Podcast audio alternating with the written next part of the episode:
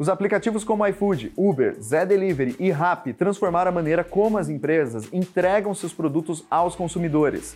No entanto, para operar nesse mercado é necessário muito investimento. E aí, para uma empresa madura e lucrativa como a Ambev, faz sentido estar nessa concorrência? Será que o Zé Delivery, aplicativo focado em bebidas e snacks, principalmente das marcas da Ambev, tem chances no longo prazo? Na minha interpretação, existem algumas distorções no mercado sobre plataformas generalistas e especialistas. Você sabe o que é isso? É isso que veremos agora, no Por Dentro do Negócio.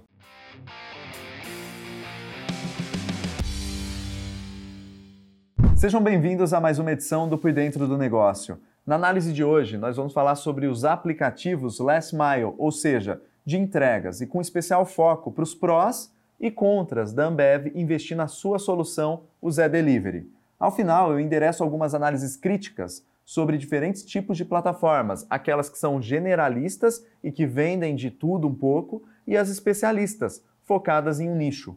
Há algum tempo eu venho perguntando aos executivos que participam das minhas palestras e aos meus alunos: o Zé Delivery, pessoal, é uma inovação centrada no cliente ou não?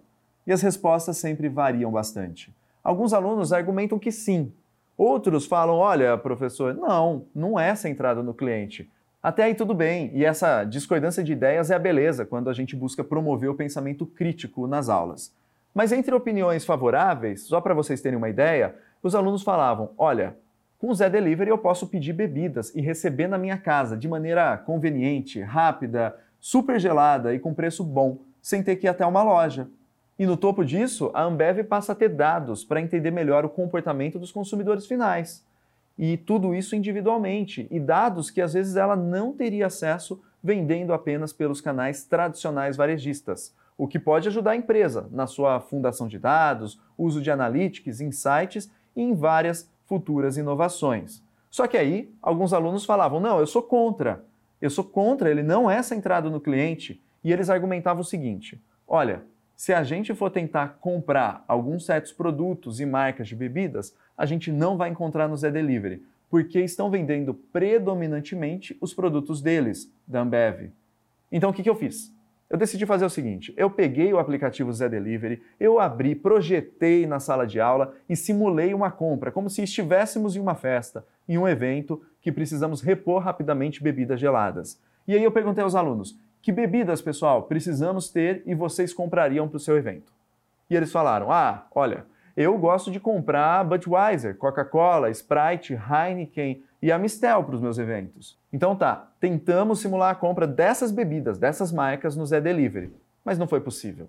Porque não tinha Coca-Cola, não tinha Sprite, não tinha Amistel. Com isso, recorremos a outro aplicativo. E aí eu abri Rappi e lá a gente encontrou todas as bebidas todas essas marcas com opções de lojas diferentes, tempos de entregas diferentes e comparações de preços. Ainda havia a opção do Rap Turbo, que chegaria em 16 minutos, ainda no tempo da aula, olha que interessante, e geladas. Após a simulação, houve uma certa convergência entre os alunos de que o Zé Delivery até que é uma inovação, sim, interessante para o cliente, mas há outros negócios, como Rap e iFood, que oferecem quase tudo em um mesmo lugar e elas sim são ainda mais centradas no cliente. Já o Zé Delivery pode acabar ficando refém dos interesses da própria Ambev, e esse fator impõe um certo desafio adicional neste tipo de concorrência.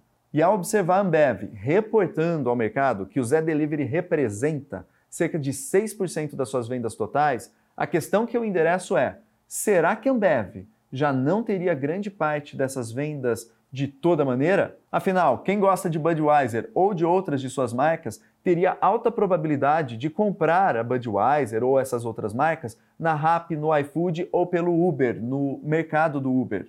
O ponto preocupante é que observo a Ambev gastando muito, pessoal, para adquirir novos clientes para o Zé Delivery e estimular o reconhecimento ou o awareness do seu app. Só para se ter uma ideia, ela é uma das anunciantes no Big Brother Brasil 2023. Estima-se que tenha custado cerca de 37 milhões de reais pelas aparições.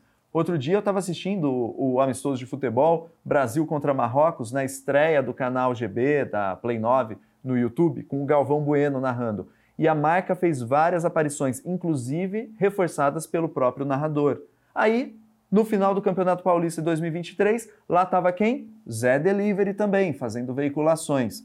Imaginem o custo de tudo isso, além de descontos, promoções, cashbacks que são oferecidos. E de fato, a audiência em todas essas campanhas tem sido muito alta e certamente o Zé Delivery crescerá. Mas é como falei, se quer competir nesse mercado de aplicativos de entrega, é necessário alto investimento. Estima-se que o Zé Delivery tenha alcançado 4,8 milhões de usuários ativos mensais e a Rappi tem o dobro, cerca de 10 milhões. Para se ter uma ideia, iFood e Rappi valem cerca de 5 bilhões de dólares cada uma. No entanto, os números não revelam o problema crítico, que para mim, o grande desafio no longo prazo é o modelo de negócio do Zé Delivery. Pensem com a cabeça do consumidor. Ah, agora eu quero comprar marcas da Ambev, então vou lá, uso o Delivery e pronto. Ah, agora eu quero comprar outras marcas ou categorias de produtos. Então vou lá, uso o Rappi ou iFood se eu quero restaurante e assim por diante.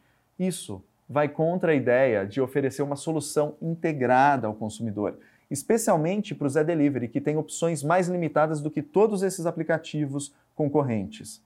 Uma coisa que chama atenção é a distinção entre aplicativos, plataformas e sites generalistas e especialistas. Quando eu estudo isso, eu vejo que generalistas seriam Rappi, iFood e Uber, que oferecem de tudo, e especialistas como Zé Delivery, que foca em um setor como de bebidas. Mas é uma visão que pode ser equivocada, e explico. Os especialistas são formados por tentativas de empresas, principalmente aquelas tradicionais ou estabelecidas, de oferecer um serviço digital novo, como delivery ou vendas, mas preferencialmente para os seus próprios produtos ou de parceiros. E os generalistas, por outro lado, são normalmente formados por startups que vendem a solução integrada ao cliente. Pense na Amazon. A Amazon vende tudo. Mercado Livre vende tudo. Rappi vende tudo. Vejo que empresas de consultoria, como a Bain Company, em seus artigos, tentam fazer essa distinção para convencer que empresas estabelecidas, maduras, podem oferecer serviços como startups oferecem e criar ecossistemas verticais, ou seja, mais especializados em um setor ou em um nicho. Eu vi isso num press release da empresa, publicado em 2021, no qual a Bain Company dizia que ecossistema vertical é o futuro do varejo. Este conceito é super interessante e vejo algumas coerências, mas na prática e na minha visão, o mercado tem executado uma dicotomia míope de que existem soluções, sites ou aplicativos generalistas e especialistas. Na verdade, é uma startup que oferece o máximo da conveniência para o cliente. E aí vem uma empresa estabelecida e, dadas suas restrições, tenta fazer a mesma coisa no seu processo de inovação digital, só que apenas ou na maior parte para os seus produtos. Imagine a Ambev oferecendo vários produtos dos seus concorrentes diretos em cervejas e refrigerantes. Para o cliente, seria bom, mas para a empresa, imagino que haveria muita polêmica em uma organização que sempre teve a cultura muito forte. O GPA tentou oferecer um aplicativo de entregas de nicho, comprando a startup James Delivery. Investiu, investiu, investiu e depois recuou porque não deu certo. E eu já vim apontando isso em análises anteriores. Resumindo, minha predição, e posso estar errado, é de que o Zé Delivery, no formato atual, conforme descrevi, vai demandar muita queima de caixa e altos investimentos. No curto prazo, irá crescer, adquirir clientes e a Ambev, eu acredito que irá justificar a sua estratégia considerando a representatividade de vendas via seu aplicativo. No longo prazo, acredito que nos modos atuais não dará certo como esperam. Do lado positivo, a Ambev opera, via de regra, em canais de distribuição que ela não controla no varejo. O Zé Delivery é uma forma de controlar parte do canal, ganhar poder de barganha com varejistas e entender melhor o comportamento do consumidor. Ainda assim, eu pergunto: não seria mais interessante conhecer o comportamento do consumidor para toda a categoria de bebidas e não apenas para as suas marcas? De toda forma, a concorrência no mercado de aplicativos de entrega, olha, por tudo que eu estudei, é brutal. Vale lembrar que a startup espanhola de entregas de encomendas, a Glovo, por exemplo, deixou o Brasil após um ano. Ela alegou que, para obter sucesso no mercado como brasileiro, ela precisaria de mais e mais investimentos, pois a concorrência era acirrada, tendo iFood, Uber e Rappi recebendo grandes aportes investindo muito. Minha dica final é que, Se você é um cliente em busca de praticidade ou uma empresa procurando maneiras de inovar e expandir os seus negócios, os aplicativos de entrega Last Mile podem ser uma ótima opção. Mas é necessário ponderar se vale a pena desenvolver novos aplicativos ou colaborar com aqueles já existentes. Afinal, o consumidor muitas vezes é o mesmo e ele irá querer o quê? Conveniência. Bom, pessoal, chegamos ao final da análise. Eu espero que tenha ajudado com reflexões sobre inovações dos aplicativos de entrega e os desafios do Zé Delivery, da Ambev, para ficarmos de olho. Obrigado por sintonizarem no Por Dentro do Negócio e até a próxima!